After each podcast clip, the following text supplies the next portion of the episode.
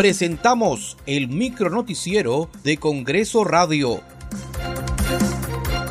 ¿Cómo están? Les saluda Danitza Palomino. Hoy es viernes 4 de febrero del 2022. Estas son las principales noticias del Parlamento Nacional. El Tribunal Constitucional desestimó la demanda de inconstitucionalidad presentada por el Poder Ejecutivo sobre la Ley 31355 que regula la aplicación de la cuestión de confianza y que fue aprobada por insistencia por el Congreso de la República. La cuestión de confianza fue regulada por el Congreso y establece que podrá ser ejercida por el gobierno cuando se refiera a materias de su competencia sin afectar las competencias exclusivas y excluyentes del Poder Legislativo.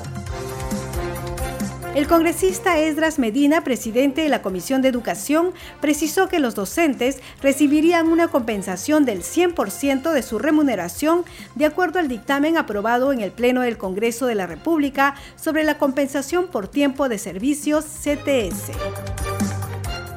valoriza el labor del maestro, del profesor, quien va a recibir una compensación por tiempo de servicio a razón del 100% de su remuneración integral mensual, el RIM, por año o fracción de los meses de servicios oficiales laborados de manera efectiva desde su nombramiento hasta la fecha de su retiro en la carrera pública magisterial. Tenemos la firma, la autógrafa y le estamos pasando a muy tardar el día de mañana al Poder Ejecutivo para que promulguen esta ley.